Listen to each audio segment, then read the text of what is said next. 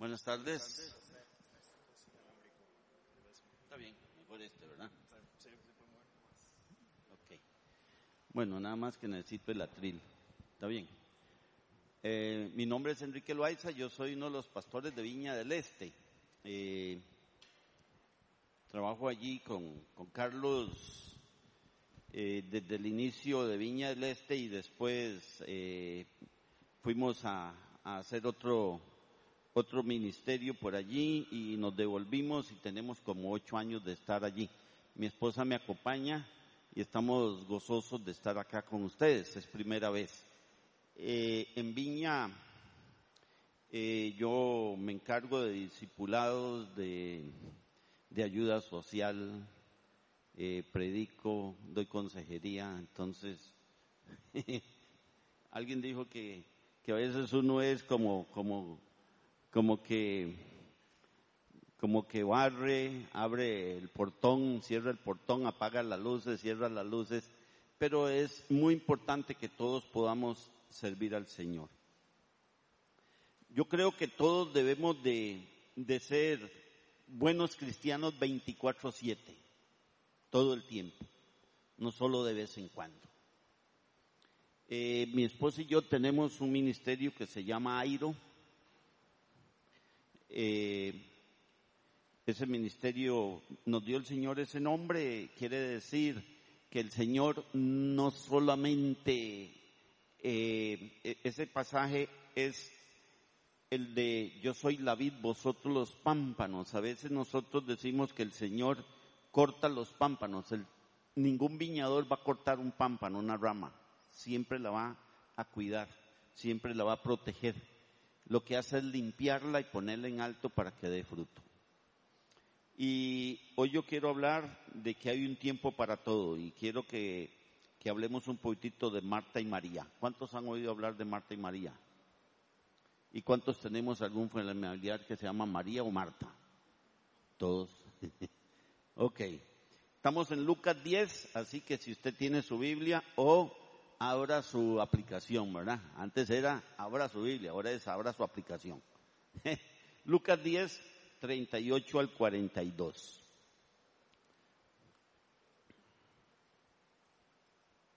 Muy bien.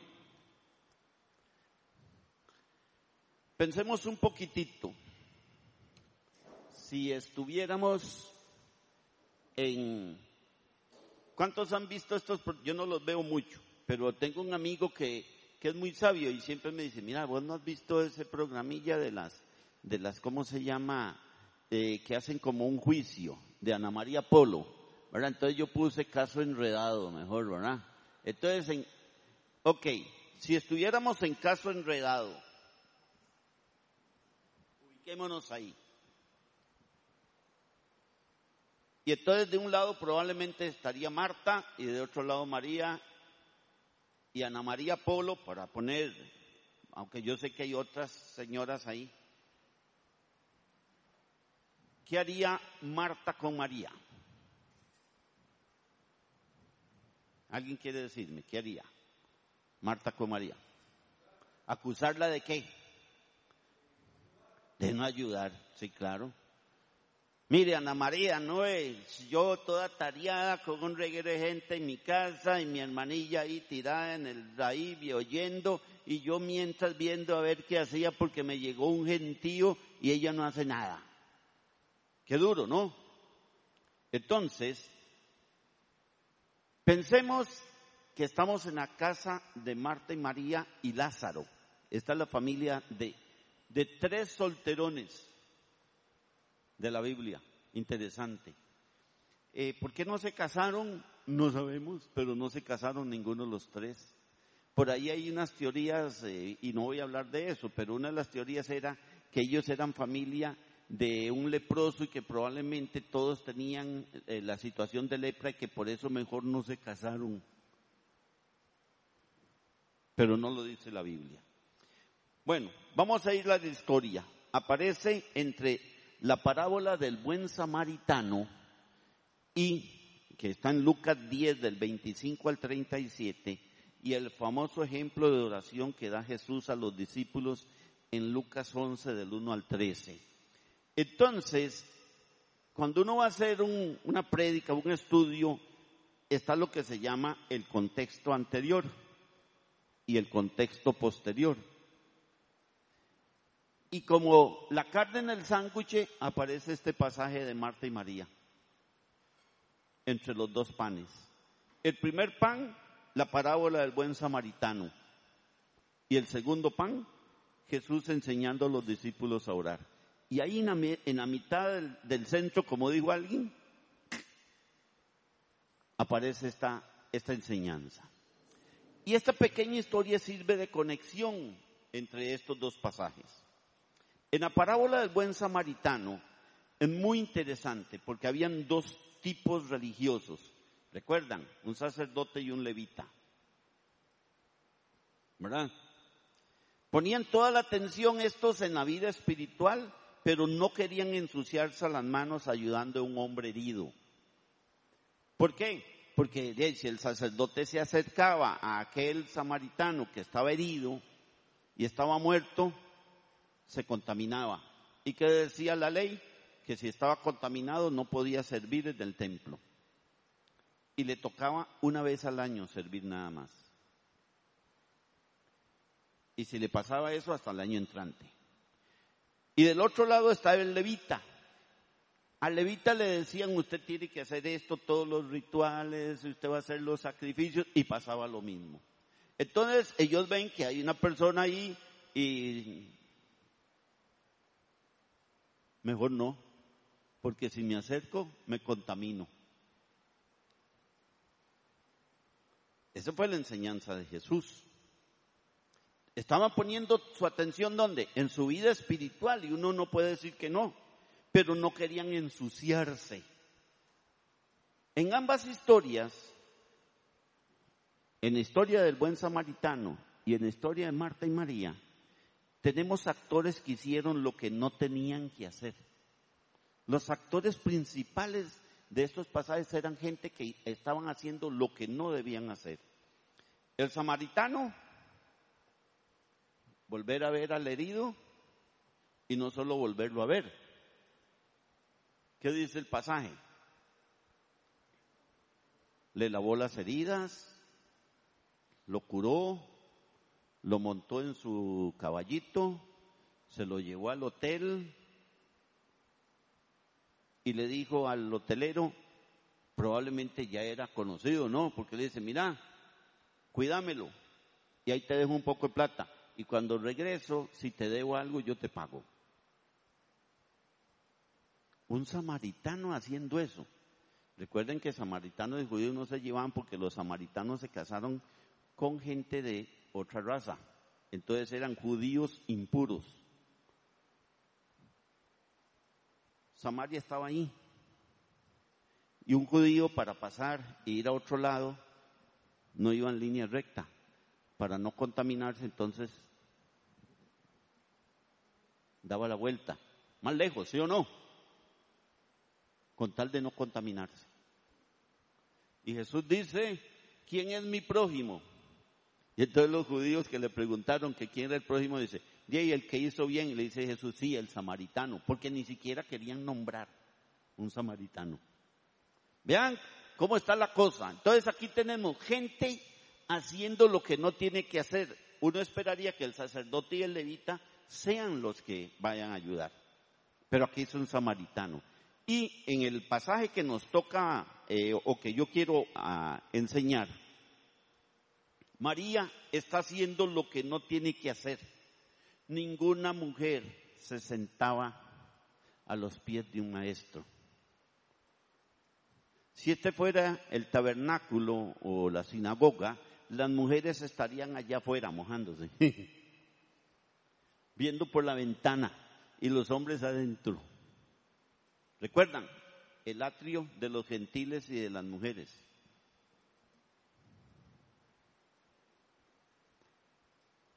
La Biblia fue escrita en un contexto muy difícil, muy machista. No era que Jesús era machista, que me quede claro. También el contexto. Los judíos le daban gracias a Dios todos los días por tres cosas. Por no ser un gentil, todo el que no era judío es un gentil. O sea, nosotros seríamos gentiles. Por no ser mujer y por no ser un perro. Un perro.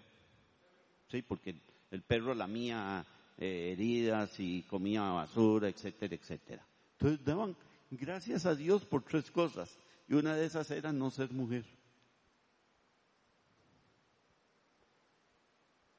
Jesús muere en el año 33 y ella y por el año 50 hacen una reunión para definir si Jesús era humano o divino, ¿verdad?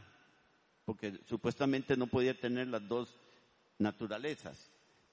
Y también para aclarar si la mujer era un animal parlante o era un ser humano. Qué duro, ¿verdad? Qué difícil. Pero ahí está María. ¿Dónde está María? Dice el pasaje. A los pies del Señor. ¿Haciendo qué? Escuchando. Eso solo era para hombres, no para mujeres. Un samaritano es el que sana, el que ayuda a un hombre herido, una mujer. O sea, tenemos dos personas haciendo lo que no tienen que hacer. ¡Wow! ¡Qué enseñanza de Jesús tan grande! Y entonces de ellos aprendemos que una vida de ir al templo sin un corazón dispuesto a servir no es del agrado de Dios. Usted puede ir al templo, pero si no tiene un corazón dispuesto a servir, Dios no se agrada mucho. Pero de Marta aprendemos que la vida de fe no consiste solo en servicio. Marta le gustaba servir, pero la, la vida de fe no es solamente servir. Necesitamos también tiempos refrescantes con Cristo. Nuestro servicio debe venir de un corazón que rebose la gracia de Cristo.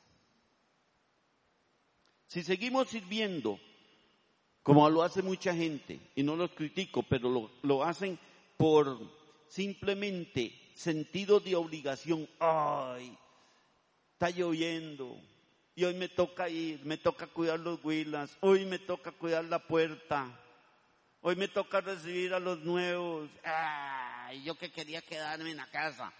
Yo he oído gente decir eso. No crean que no. Y si lo hacemos por obligación y nada más, va a llegar el momento en que usted se harta y se cansa de las situaciones que nos toca que enfrentar. Y entonces nos vamos a molestar, nos vamos a irritar con la demás gente. Siempre somos los mismos. Porque no hay otros. Siempre nos toca solo a nosotros.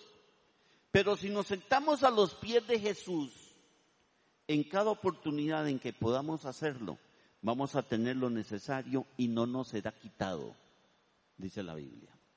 La historia comienza con Jesucristo y sus discípulos en viaje por el pueblo de Betania. Vamos a ver ese mapa. Mire, ahí está Betania. Jesús se movía ahí. Iba para allá, iba para acá. Entonces vean, si Jesús iba de Judea y quería ir a Galilea, de lo ideal era que agarrara en línea recta. Pero entonces el judío hacía, hacía por el otro lado, con tal de no pasar por Samaria, porque si no se contaminaba. Bueno, la historia comienza con Jesucristo y sus discípulos en viaje por el pueblo de Betania, cerca de tres kilómetros al este de Jerusalén. Y es aquí como Lucas nos describe que había una mujer llamada Marta que le abrió el, el hogar a Jesús. Aunque Lucas no lo dice, podemos pensar, porque el Señor nos puso la cabecita para pensar.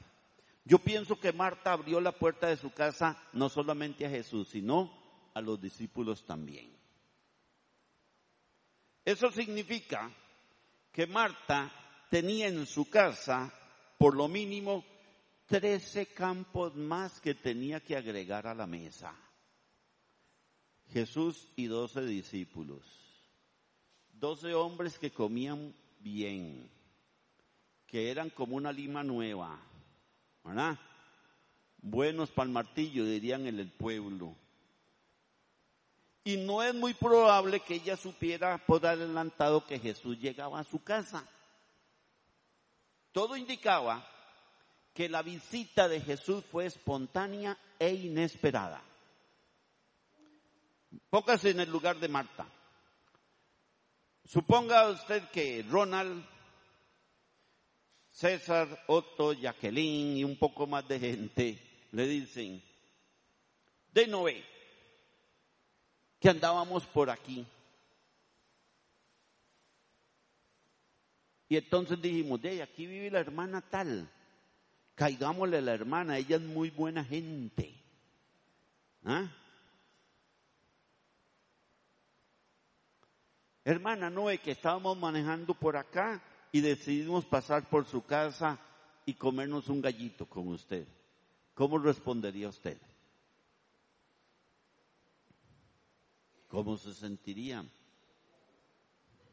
Yo sé que usted trataría de lucir entusiasmada o entusiasmado diría, ay, qué privilegio, pastor, y vino con todo el cuerpo pastoral y los líderes que andaban de retiro, tienen mucha hambrita.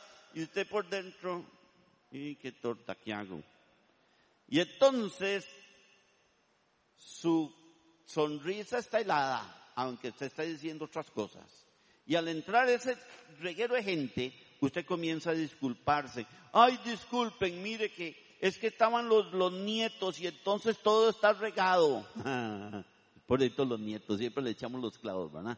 Estaban los nietos, y todo estaba regado. Disculpen el reguero. Ay, los platos sucios, y ven el desorden, es que los nietos estaban acá y la misma vez usted está maquinando, su mente está rebuscando por los armarios y adivinando cómo voy a dividir la comida que hay en casa para darle una cena digna al pastor y al cuerpo pastoral y a los líderes. Ya se puede usted imaginar a Marta. Ella no está dirigiendo un restaurante, está dirigiendo un hogar. Y para colmo de males, si el pueblo de Betania tuviera un chino, ¿verdad? Manda a traer unos, unos, unos cantones y los divide, ¿verdad? O tuviera una pizza y va a la pizza y dice, hacerme unas pizzas, ¿verdad? Y entonces matamos el hambre. Y entonces ella hubiese podido invitar a Jesús y sus discípulos a uno de esos lugares. Pero esto no era una opción en ese momento. Marta ahora tiene un grupo de gente inesperada que está en la casa. Somos Marta. Somos Marta. Y aún teniendo las, las mejores, mejores intenciones, es casi inevitable que ocurriría muchas cosas dentro de la vida de Marta. Claro, Marta es una mujer sincera, es una mujer industrial y se aseguró de hacer una cena seria, porque le gusta hacer las cosas bien. Y era una justa idea de asumir que si tiene una hermana que se llama María, María va a ayudar, ¿sí o no? Nos cae gente de improviso, todo el mundo tiene que ponerse las pilas y decir, ¿ahora qué hacemos? De vos, hace tal cosa, haces vos el fresco o el café. Yo voy a ver qué me armo aquí. Y ella pensó, probablemente María era la hermana menor. Entonces imagínese la reacción de, de Marta cuando ve a María sentada a los pies de Jesús escuchando sus enseñanzas.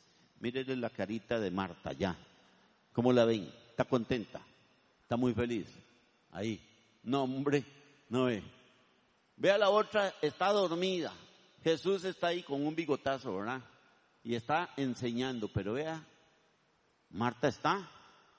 No, no, no puede ser. Mi hermana, ¿dónde está? Y aquí está Marta sudando por causa de ese trabajo grandioso, llena de hospitalidad, mientras que su hermana está relajada sin, sin aviso o afectación de nada. María no le preocupa nada. No le preocupa si hay tortilla o pan, a ella no le interesa eso. ¿Qué piensa usted? ¿Eso pudo haberle puesto a prueba la actitud de Marta un poquito o no? Si usted Marta, ¿cómo se sentiría? Mi hermanilla siempre escabullendo el bulto. ¡Qué vagabunda! Si María y Marta estuvieran en el programa de Ana María Polo que dimos al principio y ustedes fueran el jurado, ¿con quién estarían de acuerdo y por qué? ¿Con Marta o con María?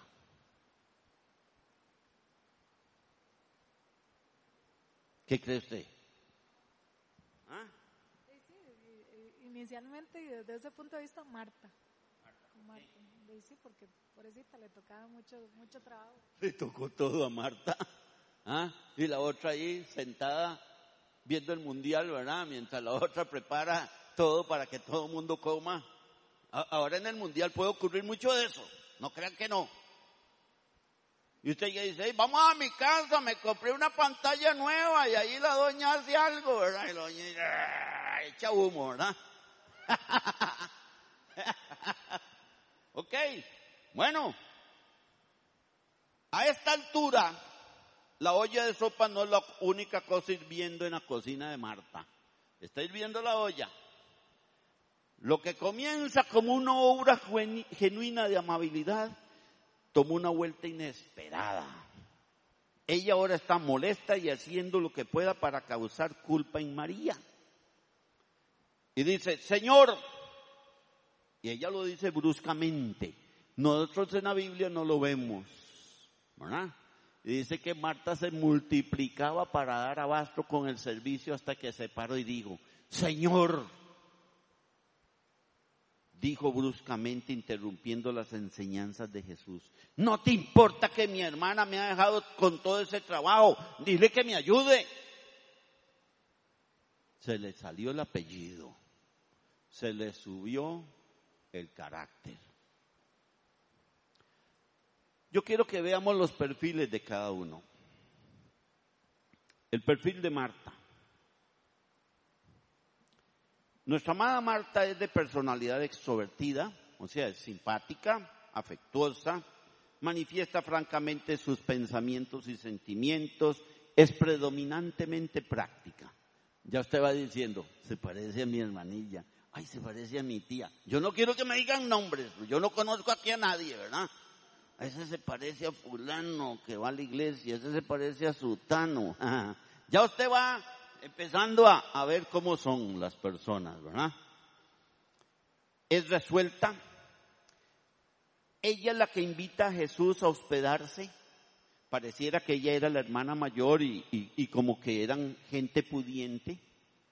Ella es la que sale al encuentro de Jesús cuando viene a resucitar a Lázaro en Juan capítulo 11. Ustedes pueden verlo. O sea, es una mujer que de armas tomar, decidida pero también es la que en Juan 11 enfrenta a Jesús y le dice, si tú hubieras venido a tiempo, mi hermano no se muere. O sea, es una doña de carácter. Es activa, ve lo que hace falta hacer y se encarga de hacerlo. No, no dice que lo haga otro. Es autosuficiente porque puede hacer las cosas por sí misma. María es introvertida, nuestra amada María, tiende a encerrarse en sí misma, tiene dificultades para manifestarse espontáneamente sentimientos, pensamientos y predominantemente es contemplativa. O sea, es una mujer que reflexiona con mucha serenidad, con mucho detenimiento, con mucha profundidad sobre las cosas divinas, sobre los atributos de Dios, sobre los misterios de la fe.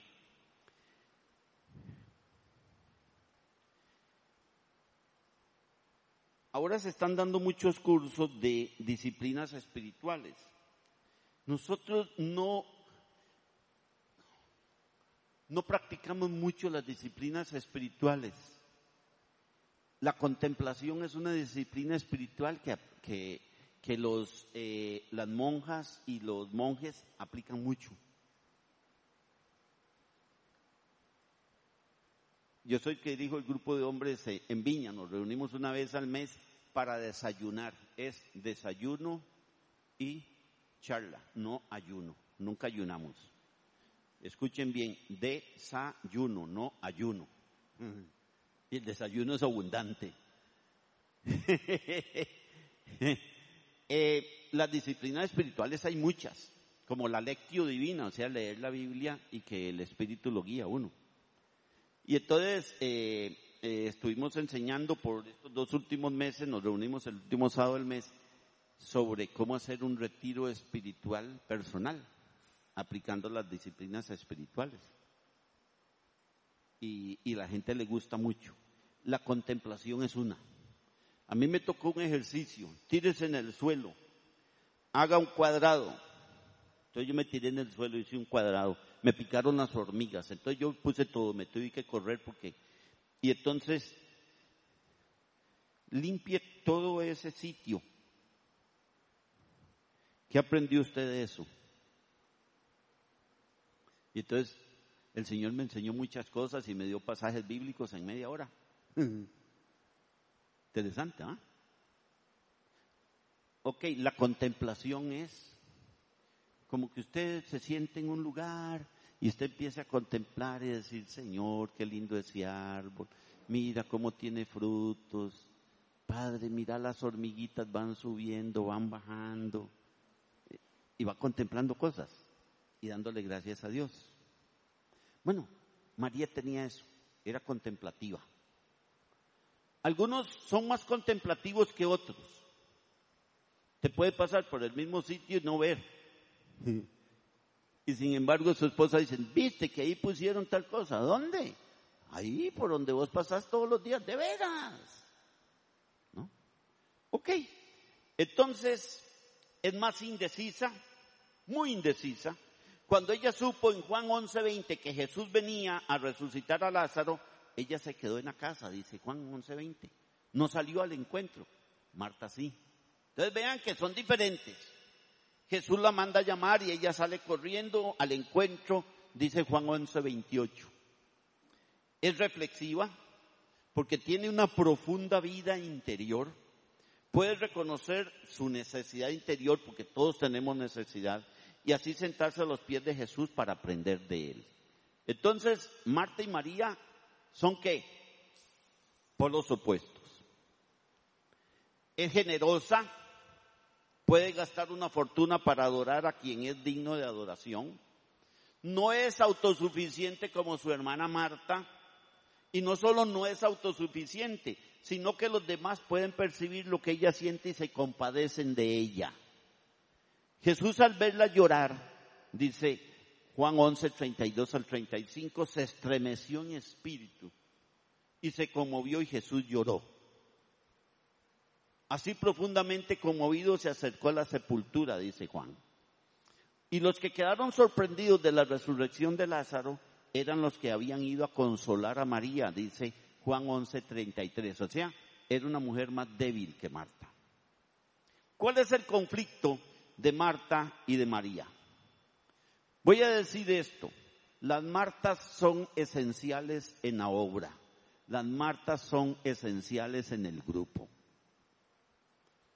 son todos los que abren camino, los decididos, aquellos que van al frente, vamos, yo voy, ¿verdad? Esos son las Martas. Van adelante. No hay que arriarlos. Van al frente. Toman decisiones. Martas. Y usted conoce muchas Martas. ¿Sí o no? En el colegio habían Martas. En la U habían Martas. En el trabajo hay Martas. Claro. El secreto acá es reconocer la diferencia entre las personalidades y los ministerios. Darnos libertad de que cada uno de nosotros desarrolle y podamos asimilar aquello que necesitamos de los demás para poder tener un carácter y ministerio maduro. Somos diferentes. Marta comienza su servicio al Señor con las mejores intenciones. Sí, Jesús pase. Y cuando ve que llegan doce más, y dice, ahora sí, que embarcada. ¿Verdad? Tomó la iniciativa, invitó al Señor y empieza a servirle al Señor. Problema de Marta. Cuando comienza a ver a María a los pies de Jesús y se turba su corazón. Problema de Marta es cuando ve que ahí está aquella hermanita que levanta las manos y alaba al Señor y dice, ah, qué linda, ahí levantando las manos y yo aquí chorreando el café, ¿ah? poniendo el azúcar y que me hace falta manos aquí y ella ya como... Y al final sí se toma el café, entonces ya empezó mal. Se compara. Y las comparaciones corrompen nuestro servicio al Señor. Son feas las comparaciones. Marta se turba, o sea, se altera. Y además de alterarse, se afana. Con mucho apuro. Y termina inquietándose muy preocupada por muchas cosas, porque tenía que estar haciendo una y otra cosa. Hasta que no puede más y explota y reclama a Jesús, ¿te parece bien que mi hermana me deje sola sirviendo? Dile que me ayude. Y esa tensión anuló a las dos. Las dos quedaron anuladas. María no va a desarrollar entonces su ministerio para no poner en crisis a Marta. Y Marta no va a hacer nada para no poner en crisis a María. Y entonces, ¿qué tenemos en el grupo? Nadie haciendo nada. Ya no hay café. Y ya no hay la hermana que dice, el Señor me dijo y yo les puedo ayudar y yo, y yo contemplé y el Señor me habló. Necesitamos reconocer aquello que Dios nos ha dado desde nuestra personalidad y desde nuestros ministerios. Todos tenemos personalidades diferentes. ¿Cómo es usted? ¿Tiene muchos hermanos? Yo solo tengo un hermano varón. No habla. Yo hablo por los dos. y soy el tercero. Entonces estamos en una reunión y mi hermano, y yo cuento chistes y yo juego la vida y yo empiezo y vieron lo que nos pasó y mi hermano, nada más, parece mudo. Cuando mamá estaba viva yo le decía que mamá usted no le enseñó a hablar a Jorge. Somos así, sí o no, en la familia. ¿Cómo es usted? ¿El extrovertido o el introvertido? De todo. Y gloria a Dios por eso, que somos como los deditos de la mano.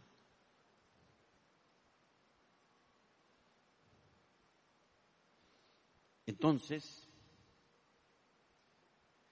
saber reconocer el valor y que somos complementos de otros ministerios.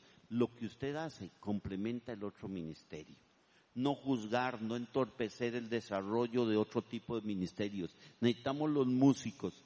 Yo de música nada. Cuando estaba en el seminario decía, qué obstinado. Y decían, Enrique, usted tiene que dirigir un himno, un 4x4. Nunca supe cómo era la carajada, si para acá o para allá. En el seminario bautista. Tengo 41 años de ser pastor.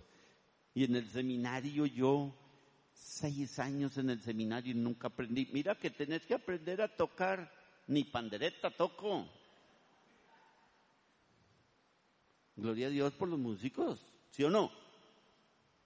Pero además de los músicos necesitamos la hermana que haga el café porque está riquísimo y el té, ¿sí o no? A mí me ponen a hacer café, es que se me, se me quema el agua. ¿Me entienden? Si ustedes tuvieran una conferencia, necesitan qué? Muchas Martas que les guste cocinar. Pero necesitan Marías también que escuchen, porque si no, si, todas si todos fuéramos Martas estaríamos allá cocinando. ¿Y quién escucharía a los músicos? Ellos mismos. ¿Me entienden lo que estoy diciendo? Qué difícil. La obra es así. Y gloria a Dios por eso. Y entonces, saber reconocer el valor de que somos complementos, poder enriquecer nuestra personalidad y nuestros ministerios con aquellos aspectos que no son naturales, pero que son indispensables para un servicio maduro y efectivo para el Señor.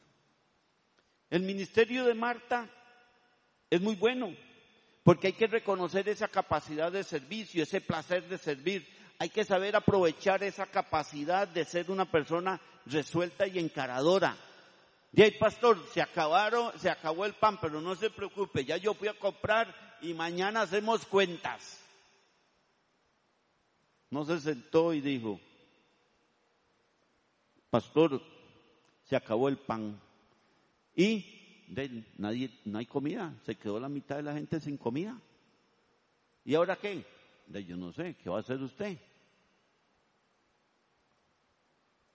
¿No? Ella fue y compró.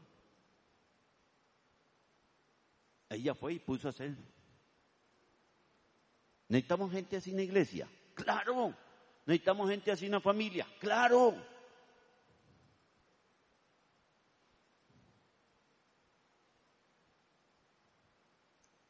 Hay que saber aprovechar esa capacidad de ser una persona resuelta y encaradora. No compararse con aquellas personas que tienen una tendencia contemplativa. Eso no es bueno. No turbarse, no afanarse, no cubrir de afán eh, con más actividad. Muchas veces uno se afana y entonces empieza a hacer más cosas y más cosas y más cosas. Aprender a ser contemplativa. Las Martas pueden ser como las Marías, contemplativas, ¿por qué no? Y las Marías pueden ser como Martas, servidoras. Las Martas tienen que entender que lo más importante es una relación íntima con Jesús y que el servicio por el servicio nos puede hacer equivocarnos en cuanto a las prioridades. Ministerio de María. Hay que saber estar a los pies de Jesús para aprender de sus enseñanzas. Pero no podemos menospreciar el servicio, porque a Dios amaremos y a Él le serviremos, dice la Biblia. Tenemos que amarlo, pero también servirle. Amar sin servir, adorar sin obedecer no es amor ni adoración. Apréndaselo. Linda frase. Amar sin servir, adorar sin obedecer no es amor ni es adoración. Aprender a servir. El servicio desinteresado es la mejor evidencia de una verdadera contemplación el adorar nos relaciona con el corazón de Dios y con aquello que carga el corazón de Dios. Hay algo que quiero destacar en María de Betania que hoy todos podemos imitar.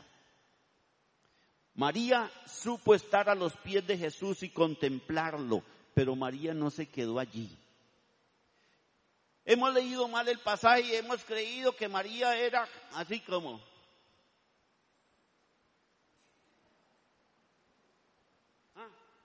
tontita. No. No, no. Usted agarra otros pasajes y encuentra que esta mujer era, uno, corazón generoso. Se gastó toda una fortuna, el sueldo de casi todo un año, 300 días de trabajo. ¿Saben cuánto ganaba más o menos un obrero en aquel tiempo? 74 centavos de dólar. O sea, 425 pesos más o menos. 425 por 300 da como 128 mil, 130 mil pesos. María agarró 130 mil pesos y fue y compró un perfume. ¿Y qué hizo con ese perfume? ¿Usted se recuerda? Lo vació en los pies del maestro. Eso no es servicio. ¿Servicio o no? Otro tipo de servicio ¿Y por qué lo hizo? Porque sabía que Jesús necesitaba eso y ungió los pies del Señor. Entonces era generosa. Servía al Señor de otra manera. De manera que toda la casa se llenó de perfume. Y dicen que Judas se enojó porque dijo que mucha plata se estaba gastando, que esa plata era mejor para los pobres. Pero dice Lucas que era que se robaba la plata de la bolsa porque era el tesorero. Qué feo. Desde ese día nadie quiere ser tesorero en ningún lado.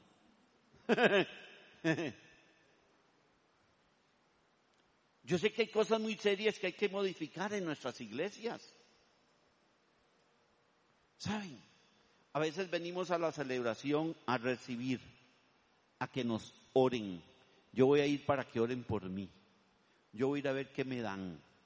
Muchos se enojan porque la iglesia no se ora por la gente. Otros vienen a ver un buen espectáculo. Para ir a ver un buen espectáculo, vaya al circo y escoja cuál circo. La iglesia no es un circo. ¿Y cómo estuvo el culto hoy? Más o menos. Los músicos estaban fríos, nunca calentaron. Y la prédica, Ronald, quién sabe qué se hizo. Ese roquillo que mandaron de Viña al Este no sirvió. sí, esa es la realidad. Y entonces salimos de aquí y no nos vamos conforme por todo lo que recibimos en adoración o lo que recibimos en el mensaje. Y tenemos que pedir perdón porque hemos cerrado. Cuando usted viene, usted viene a adorar. Usted viene a darle culto a Dios, usted viene a darle gracias a Dios, usted viene a decirle, Señor, te alabo, te honro, te glorifico. Usted hace culto, bueno, feo o muy feo. A la presencia de Dios debemos de venir con nuestra ofrenda. Tenemos que traer todo a la presencia de Dios. El altar no es para recibir, el altar es para morir. Si no, pregúntele a los corderitos. ¿Se recuerdan qué hacían con los corderitos que llevaban al altar? ¿Qué era? Los sacrificaban. Por alguna razón, a Dios le gusta el olor a carne muerta. Ese olor de sacrificio deleitaba el corazón de Dios. Con razón dice Pablo que las cosas viejas pasaron y todas son hechas nuevas porque hemos muerto al viejo hombre. Hoy al Señor le deleita lo mismo que ayer nuestra carne debilitándose, porque cuando somos débiles somos fuertes en el Señor. Nos hemos equivocado, hemos hecho cultos que nos gusten a nosotros. ¡Qué lindo estuvo el culto! Tiramos bombetas y apagamos luces, prendemos luces y luces de colores y el predicador queda todo enseguecido y dice, ¿por dónde iba en el mensaje? ¿Verdad? No ve nada se hizo un espectáculo. Pero debemos preguntarnos, ¿las reuniones que nosotros nos gustan son las que le gustan a Dios? ¿Usted se ha preguntado eso? Las reuniones que a usted le gustan son las que le gustan a Dios. Dios se puede acercar cuando siente olor a muerte, cuando siente que nuestra carne se está chamuscando. A otros Dios no se les puede acercar, ¿saben por qué? Porque huelen a pecado. Nosotros oramos por fuego, pero no nos ponemos en el altar. Que vayan otros y se chamusquen. Hace un tiempo había un chiste que decía que en una iglesia estaban pidiendo, Señor, manda fuego, Señor, manda fuego, que esta iglesia tenga fuego, Padre, fuego de lo alto, Señor, manda fuego. Y estaban en el culto, manda fuego, Señor, manda fuego. Hasta un corito decía, manda fuego, Señor, manda fuego. ¿Se recuerdan? Era muy viejo y se va viniendo un, ¿cómo se llama? Un temporal y un rayo y prendió la iglesia. Se prendió en llamas. Y los hermanos empezaron a decir, eran varas, Señor, eran varas. o sea, le pedimos al Señor fuego y cuando viene fuego, Señor, no, mejor no, porque nos va a chamuscar.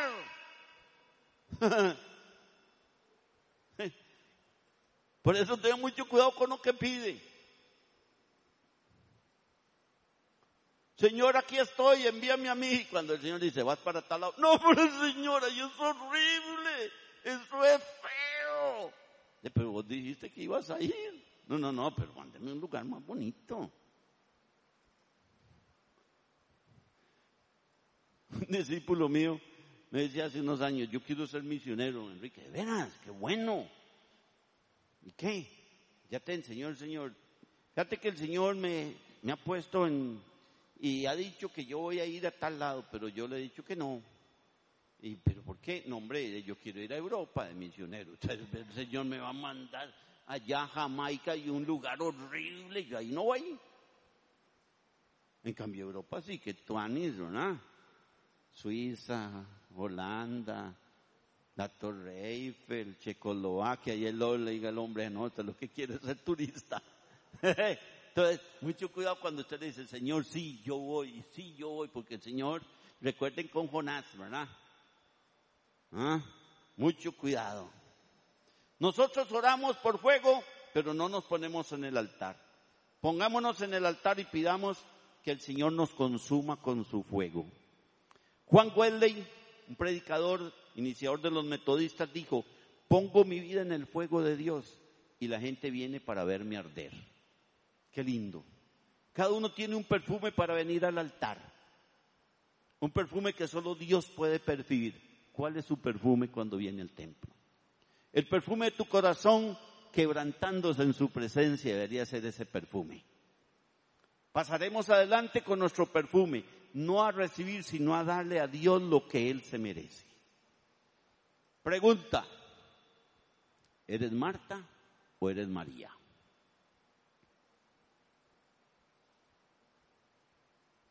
¿De qué lado estás? Hoy Marta y María, las hermanas de Lázaro, me han hecho pensar de nuevo en cómo cada situación se puede ver desde una forma dependiendo del interés con que se hagan las cosas. A ver, yo vivo en Vargas Araya, frente al Monterrey. A ver, si a mi casa llega Jesús un día porque va de paso. Hola Enrique, ¿cómo estás? Iba pasando aquí. Jesús, vení, vení, pasá, tomémonos un cafecito y comámonos un queso Turialba. Yo vendo queso Turialba porque yo soy de Turialba. No traje hoy, pero, pero yo, yo soy de Turialba. Qué pecado, dice. Y yo lo paso y le digo, Jesús, pasá y nos tiramos unas tortillas y le digo a Marlene que haga tortillas de queso y nos tomamos un cafecito, ¿ah? ¿Sí o no? ¿Qué haría usted si Jesús pasa y le dice, mira, quiero pasar y tomarme un café con vos? Lo más seguro es que ponemos todo, todo, todo, todo patas arriba. Perdonen que utilice ese término. Y vamos a preparar lo mejor que tengo. Nos metemos en la cocina, sacamos la vajilla que solo usamos el día de Navidad, nada más. Cuidado con esa vajilla, no sé, solo ese día. Las copas nuevas, Jesús te voy a invitar un traguito, ¿ah? ¿Ah? El mantel que está doblado todo el año, ¿verdad? Y corremos, me pongo un traje bonito, viene Jesús,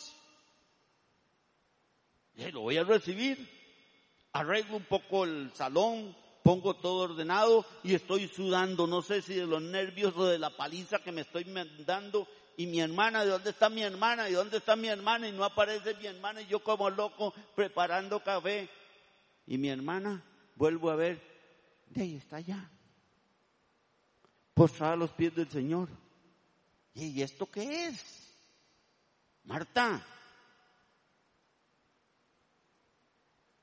¿Qué está haciendo tu hermana, Marta? María, María, échame una mano, vení.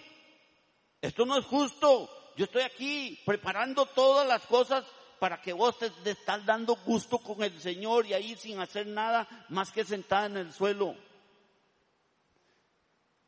Y reclama y Jesús le dice, Marta, Marta, te preocupas y agitas por muchas cosas y hay necesidad de pocas o tal vez de una sola. Y María ha elegido la mejor parte, que no le va a ser quitada. Yo creo que las palabras de Jesús no pueden ser más contundentes para Marta. Y ahí es donde la gente dice, ve, que María tenía la razón y Marta no. Mucho cuidado. Las palabras de Jesús vienen a decir algo así como, Marta, Marta, te preocupas y te agitan mucho por ser la que más salga en las portadas de la iglesia. Estás muy preocupada. Porque todo el mundo diga, ay, la hermana tal, ella sí trabaja, ella hace esto y esto y esto y esto y esto. Estás muy preocupada porque en Semana Santa y en Navidad llevar una bonita ropa. Estás muy preocupada para que todo el mundo vea que tú eres la que más adora el domingo, la que más levanta las manos y pide perdón, la que asiste a todas las actividades. Pero no has elegido la mejor parte, la que no te va a ser quitada, que no es otra que estar conmigo, mano a mano. Y el Señor quiere estar contigo mano a mano. Y el Señor le está diciendo, te pierdes los momentos de oración te pierdes los momentos de vivir junto a mí día a día, conversando conmigo cada cosa que te ocurre. Y Jesús le dice a las Martas, agradecemos por las Martas que cuidan su imagen. Pero prefiere Jesús a las Marías que se acercan a su corazón, que piensan. Mucho cuidado con usar este razonamiento para ponernos a buscar cuántas Martas conocemos. Yo no quiero que le vayan a decir a Ronald mañana, vieras que conocimos un reguero de Martas en el grupo. ¿Verdad? No, no, no, no, no. Sino a ver si verdaderamente somos María en todas las ocasiones. Lleva razón Jesús y faltaría más. Es verdad que nos perdemos en tantas cosas para hacer lo bonito, que lo esencial se nos escapa de las manos. ¿Qué quiere decir Jesús? Y termino con esto. ¿Cuál es esa cosa sola que necesitamos? Porque Jesús dice, solo una cosa necesitas. Porque ante todo es importante, importante comprender que no se trata de contraposición entre dos actitudes. No se trata de poner en contraposición la gente que escucha la palabra, la contemplación y la gente que tiene un servicio completo al prójimo. No son dos actitudes contrapuestas, sino al contrario, son dos aspectos, ambos esenciales para nuestra vida cristiana. Aspectos que nunca se tienen que separar, sino servir en profunda unidad y armonía. Pero entonces, la gran pregunta que todo el mundo dice, de don Enrique, entonces, ¿por qué a Marta le llamaron la atención, aunque con dulzura? Porque Marta consideró esencial lo que ella estaba haciendo. Es decir, Marta estaba muy absorbida y preocupada por las cosas que había que hacer. Y ella creía que solo ella tenía la razón y que solo ella estaba haciendo lo bueno. En un cristiano, las obras de servicio y de caridad, o sea, de ese sentimiento eh, a interesarse por otros, nunca están separadas de la fuente principal de cada acción nuestra. Es decir, tenemos que escuchar la palabra de Dios y estar como María a los pies de Jesús con la actitud del discípulo. Algunas personas están viviendo en este, en este mundo tan corre-corre y tienen el Salmo 23, pero al contrario. Y dice, el reloj es mi, mi dictador, yo no descansaré. Me hace acostar solo cuando estoy cansado. Persigue mi alma. Me dirige en un círculo de lo que era por el nombre de las actividades. Aunque corra desesperadamente de tarea en tarea, nunca lo terminaré. Porque mi idealismo está conmigo. Plazos y mi necesidad de ser aprobado me empujan. Ellos demandan rendimientos de mí más de lo que yo estoy limitado en mi agenda. Ellos ungen mi cabeza con migrañas, lo duda. Mis citas se rebalsan. Por seguro fatigo y tiempo apresurado me seguirán todos los días de mi vida. Y yo me habitaré en las cadenas de la frustración para siempre. Sí, hay un reguero de gente con el Salmo 23 atravesado. Si alguien pudiera tomar tres fotos instantáneas de la vida de usted, en esas fotos veríamos la intimidad suya con Jesucristo. ¿O qué veríamos?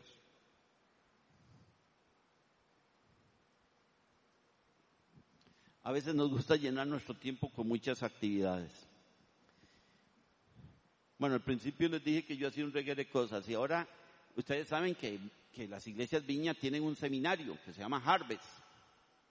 Bueno, se hizo toda una cosa nueva en Harvest. Y don Carlos es muy buena gente. Llega y dice, don Enrique, usted cuando eh, el señor en el Monterrey y fue eh, decano del Instituto de la Misión Centroamericana, entonces usted va a ser ahora el decano académico. y suena muy bonito. ¿ah? Super tuanis. Y nos empezamos a reunir y dijimos, hey, hagamos un currículum. Y hagamos sonaba mucha gente.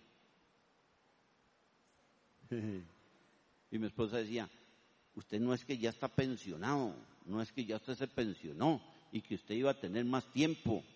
Sí, sí, sí, más tiempo para el Señor. Pues yo le dije, Señor, yo quiero pensionar y tener más tiempo para ti. Y el Señor dijo, tome, chichi. Me clavó. Y nos pusimos y dijimos, vamos a abrir 12 cursos. Tres lunes, tres martes, tres miércoles y tres el jueves. hay que buscar 12 profesores. Y faltaban dos profesores, faltaba un profesor para el libro de Isaías y un profesor para educación cristiana. Y no aparecieron y ¿saben quién da esos cursos? Pregúntele a mi esposa. ¿ah?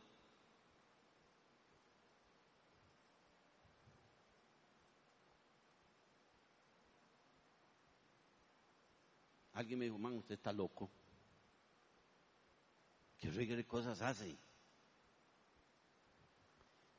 Y ese ministerio que mi esposa y yo tenemos, nos gusta ir a las iglesias de zonas rurales. Hay un lugar que se llama Gamalotal de Nicoya. ¿Ustedes conocen ese lugar? Hay un campamento, lo más bonito ahí. Y ahí hay una iglesia. Y entonces nosotros vamos dos veces al año y vamos a, San Antonio de Nicoya. Y vamos a Carrillo. Así ustedes dicen, qué lindo Carrillo, la playa. No, nosotros vamos a trabajar.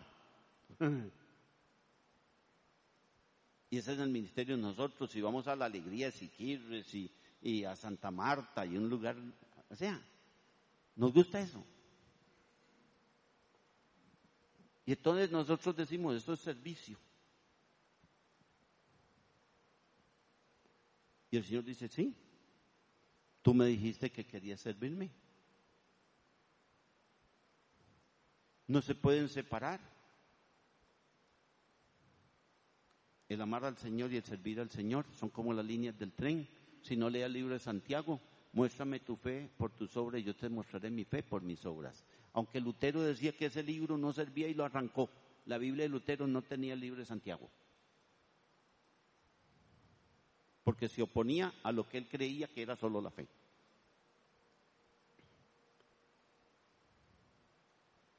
Obras de servicio y caridad las necesitamos. Nunca están separadas. Hay que escuchar la palabra y estar como, como María a los pies del Señor con actitud de discípulo. Tener mucho cuidado con el Salmo 23 que estamos viviendo. Y ponerse a pensar, esas tres instantáneas, ¿qué? ¿Qué estoy ofreciendo? A veces lo ofrecemos como Marta, nosotros a Dios actividad en lugar de adoración. Mientras todo el mundo está adorando, usted ve que hay hermanos que andan para arriba, para abajo, para abajo, para arriba. ¿Oíste lo que dijo el pastor? ¿Qué? Ah, no, no pude. ¿Ustedes han pensado en los maestros? ¿Nunca, nunca oyen el sermón? Siempre están allá con los niños dando, dando, dando, dando, dando. Y cuando dicen, necesitamos maestros, maestros. No, no, no, no, no se embarque, mira qué bretía es eso, cuidar carajillo, no, hombre. Trabajo en lugar de ministerio le ofrecemos al Señor. Y transpiración en vez de inspiración. En la vida siempre hay un tiempo para sentarse y hay un tiempo para moverse. Hasta los relojitos esos inteligentes dicen tiempo y que se levante un minuto porque está muy estático. ¿Sí o no? ¿O es mentira? ¿Y tú? ¿Con cuál eh, te identificas? ¿Eres Marta o María? A veces como cristianos nacidos de nuevo hemos sido un poco injustos con Marta. Y digo eso porque muchos de aquellos que son como Marta siempre han llevado la peor parte en esta historia y han querido cambiar el ser activos como Marta por adorar o escuchar como María. Pero eso no era lo que Jesús realmente quería enseñarle a Marta y María. La respuesta es simple. Manitas al frente, por favor. Manitas al frente. Póngase de pie, un tirito. Póngase, ya termino. Póngase de pie. Manitas al frente. Véase sus manitas.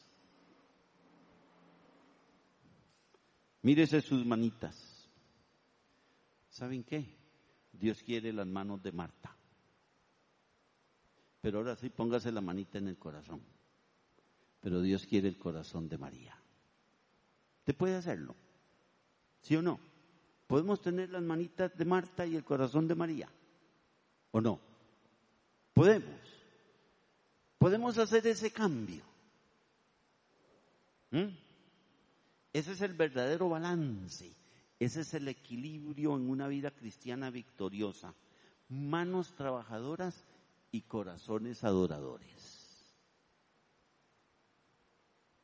Pastor, que nos reunimos a las cinco y media, faltando un cuarto para las cinco vamos a estar, vamos a preparar todo, pero a las cinco y media todo el mundo vamos a adorar y nadie va a estar allá sirviéndole café a nadie. Queremos adorar todos juntos y entonces adoramos todos juntos mejor que todos solos, dice una frase.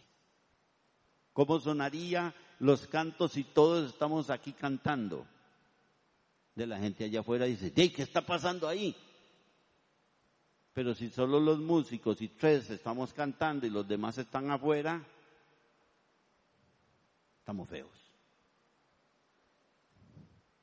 Espero que hoy usted pueda tener este balance en su vida y que sepa diferenciar quién es un verdadero discípulo de Jesucristo. En este texto que nos habla de gente que está haciendo lo que no tiene que hacer, porque se atrevieron a ser 24 a 7 cristianos y se atrevieron a hacer lo que no tenían que hacer.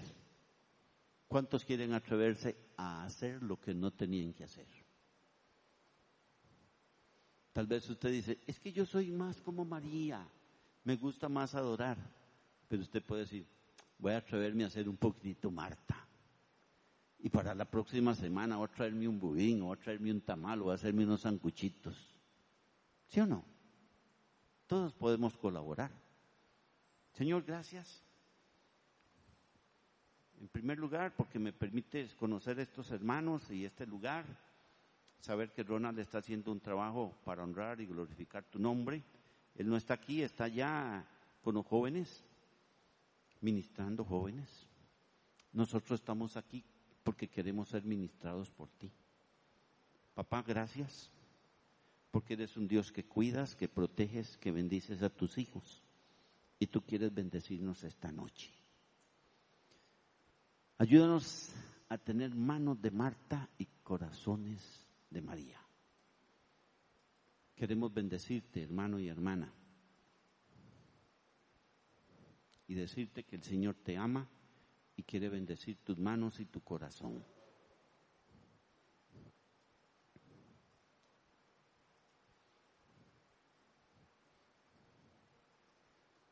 Señor, tú quieres hablarnos esta noche y quieres tocarnos.